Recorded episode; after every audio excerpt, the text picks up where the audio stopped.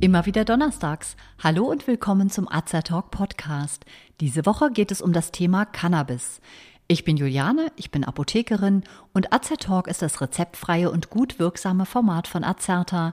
Informationen garantiert ohne Nebenwirkungen. Tipps von Apothekerinnen für ihre Gesundheit.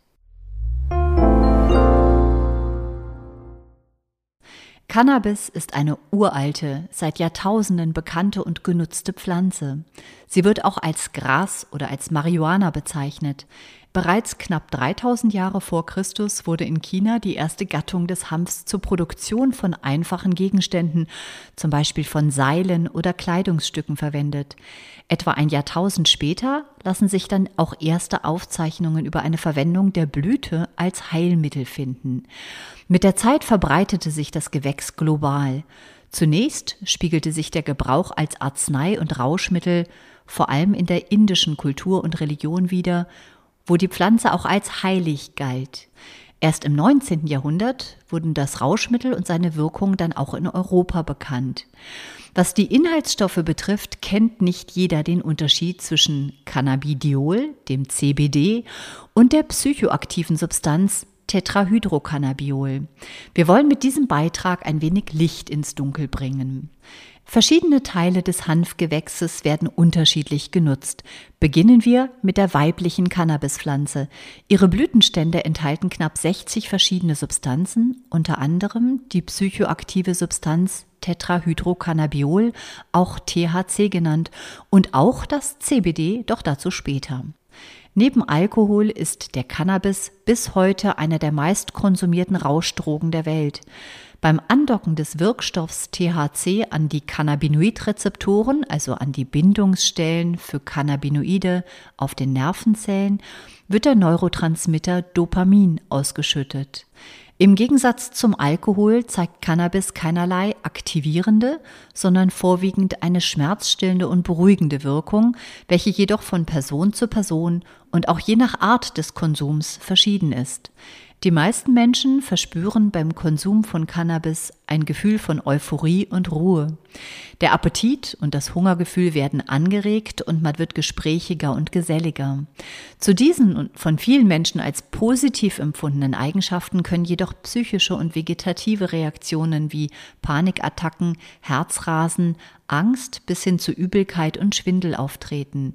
Die Auswirkungen auf Gehirnfunktionen bei langfristigem Gebrauch werden in Studien untersucht. In Deutschland wurde Cannabis wegen der psychoaktiven Wirkung im Dezember 1929 vom Deutschen Reichstag mittels eines Opiumgesetzes zur illegalen Droge erklärt. Nur wenige Apotheken konnten nach diesem Beschluss noch einzelne Restbestände zu damaligen medizinischen Zwecken abgeben, bis dann der offizielle Verkauf komplett ausgeschlossen war. Da die Pflanze per Dekret diskriminiert wurde, kamen auch Forschung und Entwicklung zum Stillstand. Die Wirkung verschiedener Inhaltsstoffe, der medizinische Nutzen und vor allem die Langzeitfolgen wurden kaum weiter untersucht. Bestätigt wurde dieser eingeschlagene Weg durch das Einheitsabkommen der Vereinten Nationen 1961, dem sich auch Deutschland anschloss. In diesem Abkommen verpflichteten sich die Länder unter anderem dazu, Anbau, Vertrieb und Nutzung illegaler Drogen aktiv zu bekämpfen.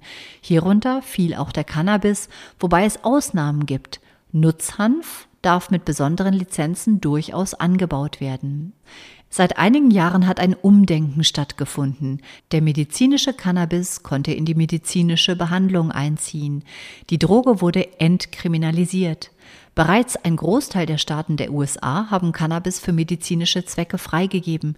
In elf Bundesstaaten ist es sogar komplett legalisiert. Zuletzt kam auch New York hinzu. Auch Kanada und Uruguay gehören zu den Ländern, in denen sämtlicher Konsum toleriert wird. In den Niederlanden, Spanien, Tschechien oder Luxemburg stellt der Besitz geringer Mengen maximal eine Ordnungswidrigkeit dar, lediglich der Handel ist strafbar. Auch Deutschland hat mit einem im März 2017 eingeführten Gesetz die Vergabe von Cannabis für medizinische Zwecke geregelt. Seit diesem Zeitpunkt ist es Hausärzten gestattet, bestimmte Krankheiten mit Hilfe von Cannabisblüten zu behandeln. Wenn auch der medizinische Nutzen der Pflanze noch nicht in allen Teilen erforscht ist und es nur wenige Langzeitstudien zu den Wirkungen des Heilmittels bei Krankheiten gibt, können die Blüten bei schwerwiegenden Krankheiten, wie beispielsweise dem Tourette-Syndrom, bei ADHS, bei multipler Sklerose oder bei chronischen Schmerzen eingesetzt werden. In der Regel sollten andere leitliniengerecht empfohlene Behandlungsmethoden vorher ausprobiert worden sein. Wenn aber Wirkstoffe der Cannabispflanze die entsprechenden Symptome und Beschwerden des Patienten lindern können, ist eine Behandlung durchaus zu befürworten. Hinzu kommt allerdings, dass auch die entsprechende Krankenkasse ihr Einverständnis und die Kostenübernahme erteilen muss. Die Entscheidung hierüber dauert unter Umständen wenige Wochen und muss im Fall einer Ablehnung klar begründet werden. So viel zum Wirkstoff Tetrahydrocannabiol. Neben diesem Wirkstoff gibt es noch das Cannabidiol, das CBD. Auch dieser Wirkstoff kann aus Blüten der weiblichen Cannabispflanze gewonnen werden. Bei Produkten im freien Verkauf wird er jedoch zumeist aus den Blättern gewonnen. Er hat keine nennenswerte psychoaktive Wirkung, da er keine so hohe Rezeptoraktivität hat. Ausgenutzt wird jedoch die schmerzlindernde, entzündungshemmende und muskelberuhigende Wirkung. CBD und seine Zubereitungen stellen eine gesetzliche Besonderheit dar. Der Inhaltsstoff ist dann legal, wenn er aus Nutzhanf gewonnen wird und weniger als 0,2 Prozent THC enthält. Neben dem CBD-Öl gibt es Kaugummis, Gummibärchen, Cremes und Gele, die diesen Voraussetzungen entsprechen und frei verkauft werden können. Wird CBD jedoch nicht aus Nutzhanf, sondern aus Marihuana gewonnen und enthält das Produkt mehr als 0,2 Prozent THC, muss zwingend eine Verordnung vom Arzt vorliegen. Rechtlich kann, je nach Höhe des enthaltenen THC und ob eine Gewinnung aus Nutzhanf oder aus Marihuana erfolgt ist, CBD als Novel Food, Medizinprodukt, Arzneimittel oder als Nahrungsergänzungsmittel eingestuft werden. Die EU-Kommission hat Anfang 2019 Cannabinoide in den Katalog der Novel Food Verordnung aufgenommen.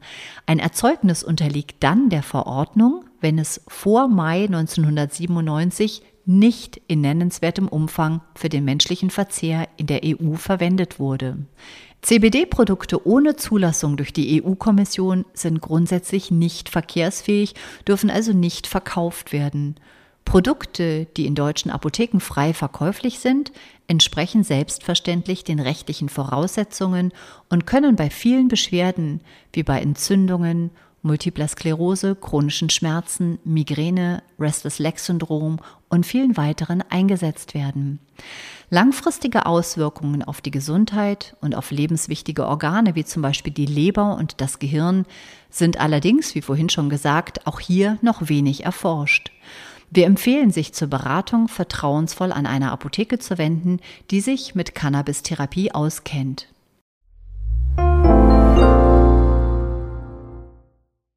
Wenn Sie sich für uns oder für unsere Fortbildungsvideos interessieren, besuchen Sie uns gerne auf azerta.de oder hören Sie unseren Beitrag wir sind Azertalk.